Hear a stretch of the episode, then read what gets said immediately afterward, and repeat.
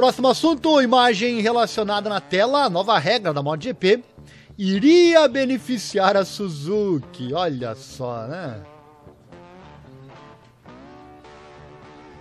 Chegando à temporada de MotoGP 2023, as coisas pareciam estar melhorando para a Suzuki. 2022, né?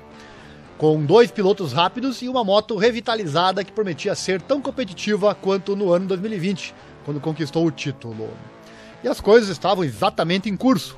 Também até que a notícia bombástica chegou em maio passado de que a Suzuki se retiraria da série no final da temporada. A equipe ficou chocada. Ela saiu em alta com as duas vitórias do Rins nas últimas três corridas do ano, mas mesmo com o aumento tardio, a Suzuki foi apenas a quinta de seis na classificação de fabricantes e a sexta no campeonato de pilotos, é, perdão, de equipes. Sua campanha final foi principalmente uma história de potencial não realizado, pelo menos em comparação com o otimismo da pré-temporada. Talvez haja uma questão ainda maior para a qual nunca saberemos a resposta. O que teria sido possível para Rins e seu companheiro de equipe John Mir em 2023, enquanto a MotoGP se prepara para uma mudança de regra aparentemente pequena, mas significativa entrar em vigor?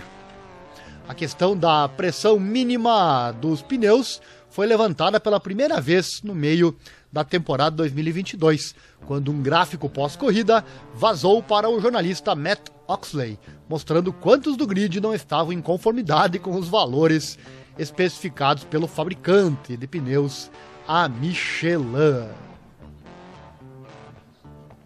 Introduzido principalmente como uma questão de segurança para garantir que pressões perigosamente baixas, algo que apresenta uma vantagem de desempenho, pelo menos a curto prazo, não provoquem falhas nos pneus, pode ser uma regra, mas ainda não foi aplicado, pois os fabricantes receberam um ano para concluir um sistema de monitoramento de pressão dos pneus em funcionamento.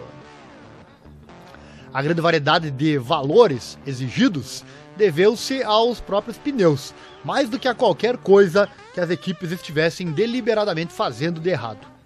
Sobrecarregados por um enorme avanço nas forças geradas por uma máquina moderna de MotoGP, com dispositivos de altura, eh, de rodagem e extensa aerodinâmica, os pneus tornaram-se excepcionalmente sensíveis às flutuações de pressão, algo que deve ser levado em consideração pelas equipes que montam uma moto. Isso envolve uma aposta inerente, que deve ser feita antes mesmo de uma corrida começar. Espere estar no meio do pelotão e, redu e reduza a pressão inicial, sabendo que o calor gerado a seguir é, nas outras motos a aumentará. Mas com o risco de você se encontrar na pista livre e não atingir então a pressão mínima. Como alternativa, se você está largando na frente do grid e está buscando uma fuga limpa, táticas padrão da Yamaha e Suzuki, graças à alta velocidade de curva de seu motor de 4 cilindros em linha, mas fica atolado em uma luta contra as Ducatis, você terá problemas, porque a pressão fica muito alta e você fica efetivamente andando no gelo. Embora o ônus recaísse sobre as equipes para garantir que os pilotos não começassem as corridas com pressões perigosamente baixas, um sistema de monitoramento de controle nunca foi obrigatório antes de 2023, portanto a regra nunca poderia ser introduzida adequadamente. Em vez disso, como havia diferentes sensores e diferentes formas de processar os dados coletados na pista, um sistema poderia mostrar uma pressão muito baixa para um piloto e muito alta para outro, enquanto ambos estavam dentro dos limites legais.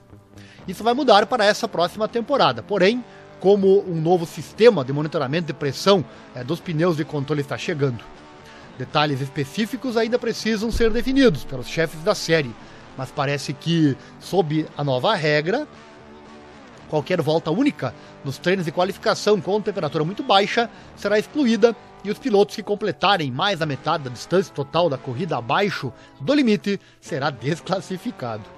Então, com isso, como isso afetaria a Suzuki para 2023? Bem, parece que em meio a todos os fabricantes sendo pegos em vários pontos durante 2022 por estarem fora dos valores especificados pela Michelin, Rins e Mir foram os dois mais consistentes dentro da margem. em várias ocasiões. Isso prejudicou o desempenho dos dois pilotos, já que os rivais fugiram com pressões mais baixas e tiveram um benefício no tempo de volta.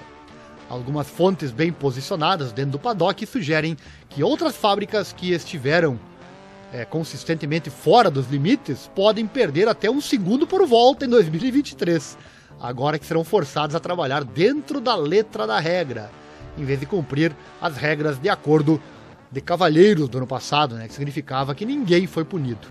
Isso potencialmente poderia ter aberto uma porta para a Suzuki, em particular, prosperar novamente. Isso sempre será hipotético, claro, agora que a Suzuki se afastou do campeonato. Mas com as novas regras ainda definidas para entrar em vigor quando a temporada começar em março, pelo menos dará a oportunidade de avaliar o quanto de obstáculos no tempo de volta os outros estão carregando agora.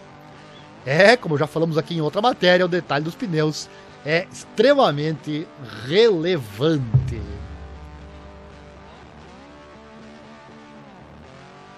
Isso aqui é óbvio, né? Se o pneu tá murcho, um pouco murcho, né? A área de aderência da banda é maior em contato com o solo do que com ele cheio, ficando ficando ovalado, né? Então, é, com mais aderência, mais tempo de volta. Já pensou, hein? A Suzuki poderia ser muito. Um, imagina um segundo por volta. Seria muito beneficiada. Só que não, né, dona Suzuki? Só que não não deu, né? Para ver como um detalhe pequeno, como os pneus podem fazer toda a diferença. Suzuki andou certinha, como não tinha regra, né? Acabou não, não sendo beneficiada. Vamos ao chat, já temos nossos espectadores comentando. Você interage e eu trago aqui a informação. Alô, Nilo, Bob, opa! E de repente uma live. É verdade, é verdade. Como eu não trabalho ainda exclusivamente para o YouTube, gostaria de fazer isso no futuro, quem sabe, né? Com o seu like aí, com a sua participação, compartilhamento do link, enfim. Quem sabe um dia eu vivo só do canal, aí poderemos ter horários específicos e também mais lives, né? Apesar que não foi de repente não, já programei ela faz umas 3 horas. Tava aqui programada no canal como que eu iria fazer ela hoje. Certo? Mas valeu, Nilo. Obrigado aí pela sua participação. Vai comentando aí. Vai deixando o like também, se inscreva no canal, acione o sininho, clique em todas as notificações. Assim o canal cresce e você ganha mais e mais conteúdo. Compartilhe nosso link também com seus, seus amigos, grupos de moto aí. Assim o canal cresce mais e mais. Próximo assunto. Mas antes um recadinho. Você que tem preguiça aí de compartilhar, pode ajudar financeiramente também. Nosso Pix está aí na tela. Você pode doar qualquer valor nessa causa em divulgar esses esportes menos favorecidos na grande mídia. Qualquer valor é bem-vindo, hein? Dois Pix aí, dois códigos na tela para você, você que mora no Brasil e usa Pix. Tá aí uma oportunidade. Imagem na tela. Jonathan Ray. Essa fera aí.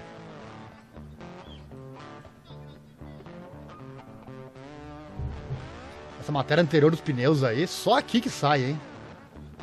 Eu, eu, garanto que esse aqui é o maior canal do Brasil sobre moto velocidade. Maior canal do Brasil. Pelo menos em quantidade de informação. Essa matéria da Suzuki aí, duvido você achar em outro site. Duvido. Do Brasil, não.